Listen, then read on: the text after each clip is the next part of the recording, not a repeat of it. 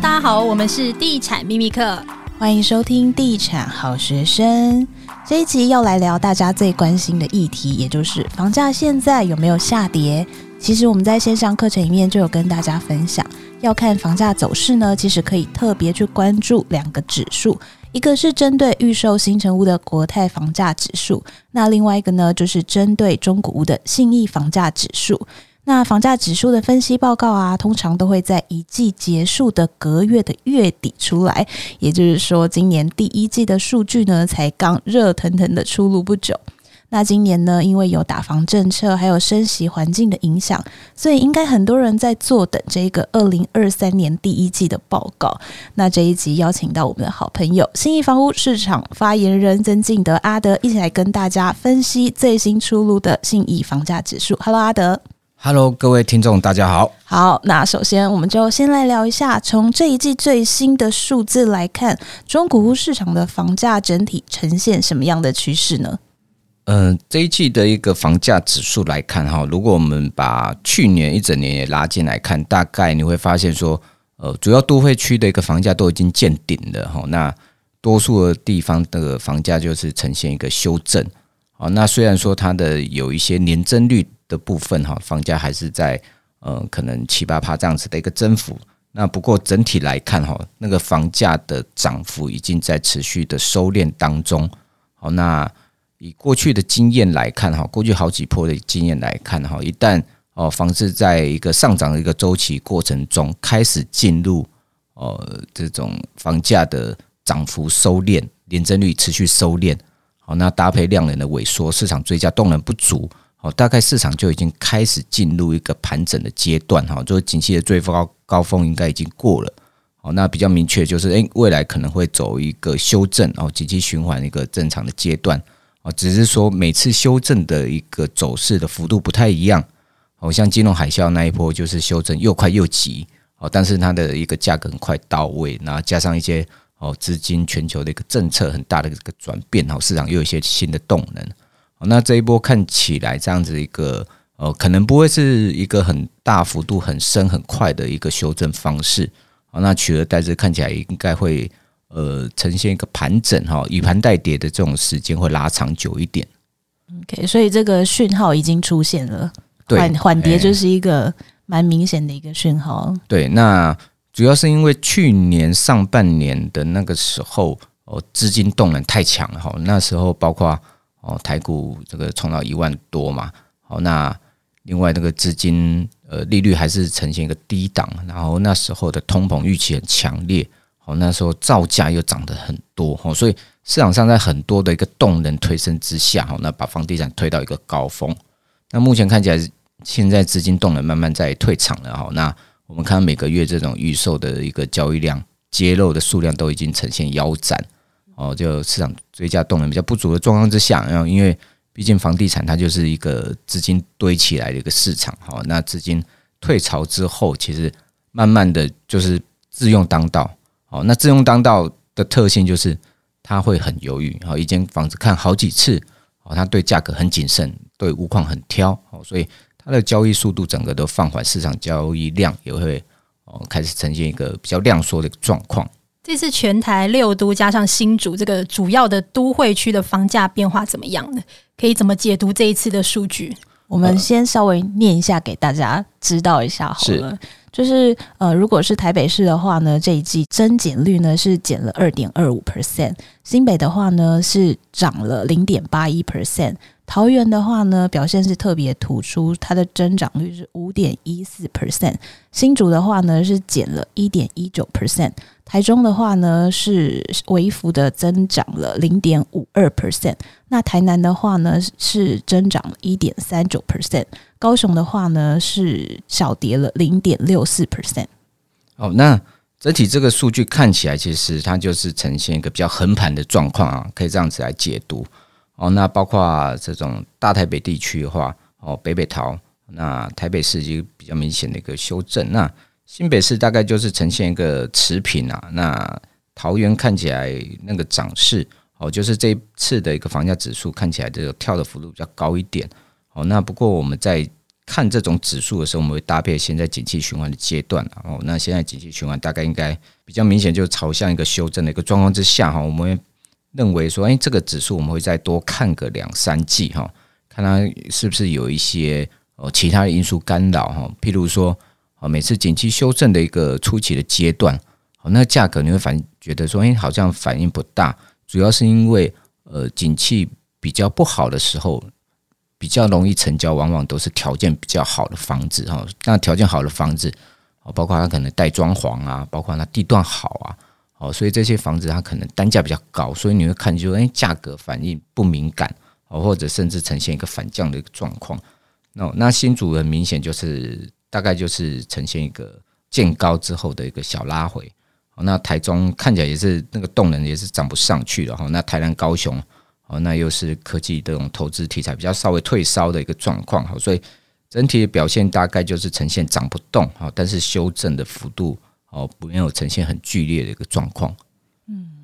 那刚好，因为最新一季的这个国泰房价指数也发布了，那其实有出现一个蛮特别的现象，因为其实以往啊两个指数它是会趋同的，但是这一季呢，居然出现了预售跟中古不同调的现象，那你怎么看这个现象？嗯、呃，我觉得会有这种现象，大概两个原因。好，第一个就是可能现在呃，建商在推案的时候，哦，有一些比较高价的哈，他会稍微。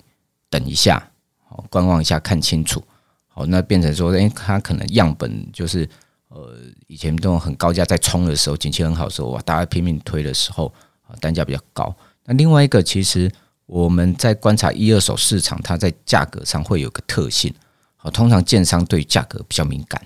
啊，因为建商他这房子是拿营业用的嘛，哈，所以，呃，一旦这个市场不对，好，销售放缓。哦，或者是这种来人又不出价这种状况的话，哦，其实他们会开始就是有一些变相呃促销啊、送家电呐，哦，然后配合这个你的付款方式啊，哈，低自备，然后再不行就稍微折一些装黄金的方式去变相的折价，哦，所以通常建商对于价格比较敏感。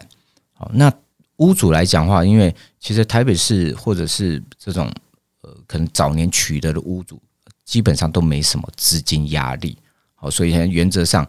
你要叫屋主说，哎，那这个市场很不好，的确会有一些反应比较快的，他会愿意去配合，哦，调整一些价格，哦，但是多数的屋主，因为他没有资金压力的一个状况之下，甚至他可能一两间房子他出租也无所谓。我举我举个例子，哦，最近在看一些法拍屋的资料的时候，我发现，因为有一间哦，那个法拍屋是子女，就是。哦，他们可能瞧不拢，然后希望是透过法院拍卖变价的方式来做一个分配。然后我一把那个项目一拉开，就发现哇，很可怕，藏富于民。哦，你知道那一家就是它的那个动产的部分就很可怕哦，光黄金的部分，黄金哦，哦有封条黄金哦，哦饰品的部分都有大概七百五十公克。哇塞，那这这是一小部分，然后还有金条。五两的一条五两的有九条，好，那算算这个就好几百万了嘛。那还还有一间店面租给人家，他还收四万块，那二楼也租给人家。好，你是说，所以你会知道说，其实老屋主来讲，其实是不太缺钱的哈，没什么资金的压力。好，所以在这种呃景气修正的过程中，通常我们观察会先观察建商，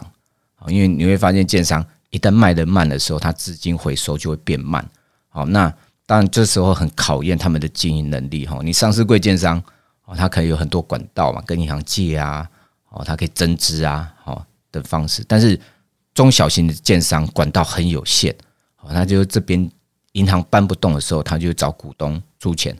那通常股东觉得不对的时候，也不愿意再掏钱的时候，他就慢慢会觉得那种呃金流啊，就是 这种营运资金会越来越筹措上会有困难。哦，所以这时候他们的动作就会比较快一点。的确，最近市场的蛮多，可能他就是有一些低首付的方案，吸客，可能他有付装修等等的这样子的物件，其实会慢慢多出来。哎，那每次景气转折的时候就这样，因为景气好的时候，我这案子顺很卖很快的时候，他就不会做这些促销。对啊，去年都还有那个在接待中心门口排队挤挤破那个接待中心。现现在不行，因为现在这种。对，炒作行为可能会后面会很敏感，这个对，所以这个现在不行了。炒作行为，我们在下一集会来讲。好，那最近这个中古屋的市场氛围怎么样？呃，中古屋市场氛围哈，现在的一个买气，从农历年后，它有一个比较呈现呃明显回流。哦，所以我们如果用现在买气的话，我们跟去年比较，比上不足，比下有余哦，比去年上半年买气稍弱哦，但是比去年下半年买气好蛮多的。好，那我们再看说。这一波的这种呃递延买盘，它其实是属于一个回流，并不是说呃因为市场有什么好消息，然后一些新增的动能，好，所以我们会观察说，哎，这波买盘这样子大概可以持续多久？好，那个力道多强？那我想其实这是呃未来一个观察的指标。哦，但是交易特征大概有有两个，就是呃去年上半年之前，然后房子卖很快，哦，有成交房子哦。大概它卖不到一三十天就成交了啊！啊，现在有成交的房子啊，大概都要卖到五十几天，犹豫期比较长一点。也就是这个特征就代表说，哎，屋主在市场上经过一些洗礼，哎，看的人比较少，出价的人少，哎，经历一段时间之后，他就会去知道说，哎，市况就是这样的时候，哦，那真的想要有意愿售屋的，或者有资金需求的，他就会去调整价格。哦，所以反映出来就是销售天数拉长，同时那个溢价空间哦也是呈现略微的哦增加，但是这个幅度其实是不是很明显，可能就增加个一趴两趴这样平均啊，所以原则上这样子的一个溢价增加幅度不高，所以现在的市场也不能说它是属于一个很单纯的或很强的买方的市场。哦，我觉得买卖双方那个天平还是比较平衡的。哦，因为呃前两年其实，在房市大热门的时候，那时候好像还有传出，就是在那个中介平台上的底价，呃上面的这个标价变成是底价，还要来抢，还有加价，听说买到开价的。对啊，对啊，现在开始有一些可以谈的空间了。哎，现在就是大家都知道不好，所以能够成交的案子的话，通常都有一些一些特殊的卖点。啊，比如说我我是比。过去的实价要便宜，甚至是说，哎，我的这种屋子有装潢，但是可能卖的价格跟实价差不多，好，因为我们现在知道现在的装潢很贵，好，所以你你要条件好一点的，其实买方会心动，因为他光这个基本装修啊、装潢这一笔，可能动辄一平要十万块左右，好，所以现在就是，哎，能够成交就是条件比较好，那它的一个。个案上或价格上也是要有一些卖点的。那如果近期民众如果要购买中古屋的话，有没有什么需要特别留意的事情呢？呃，我我觉得购买中古屋的话，哈，就是呃，基本上哈，你要对屋况的部分是要稍微有一些有一些了解哈。所以说，哎，那我买这间房子的时候，我未来要再投入多少？资金去做一个装修，还这个部分的话，预算抓的可能跟三年前的预算完全是不太一样了。哦，最近有一个朋友，哎，他买一间房子，哦，预售的哦，然后他还没有交屋，然后那时候他觉得说，哇，这个预售要三百多万，以后要三百多万装潢，怎么那么贵？但是他最近说，哎呀，还好那时候有跟他签下去，不然会更可怕。哎，所以会这种，哎，屋况的部分可能要稍微留意。那尤其是台北市的房子，普遍都比较老旧，屋龄偏高。哎，我最近看一间房子，屋龄超过六十年，哇，快变古迹了吧？但是在哪里啊？在市中心，哎，捷运站附近。但是这种房子有它的好，因为有时候三十年你觉得还不够老，因为可能很难改建。那六十年你又觉得够老，那你买了一个六十年原原始屋况的房子，到底要不要再花？几百万上下去整修，哎，这时候你就会陷入两难，对不对？老房子，然后如果真的搞不好，十年后有机会改建的话，哎，那我现在大概要投入多少资金？哦，这个就是有有一些困难选择了哈。所以 我觉得在挑选这种屋况的时候，或者是你自己在抓预算的时候，稍微留意一下。哦，另外一个现在的贷款利率其实是就是大概两趴多嘛，哈，所以你大概这个部分也要试算一下了哈。所以基本上。哦，现在蛮多人都把那个杠杆已经用到有点紧绷了哈，三年宽限期呀，三十年期的房贷哈，都是尽量都用。所以这个东西用就没有关系，但是你要评估一下你自己的一个财务的一个负担能力。好，那另外一个重点，我觉得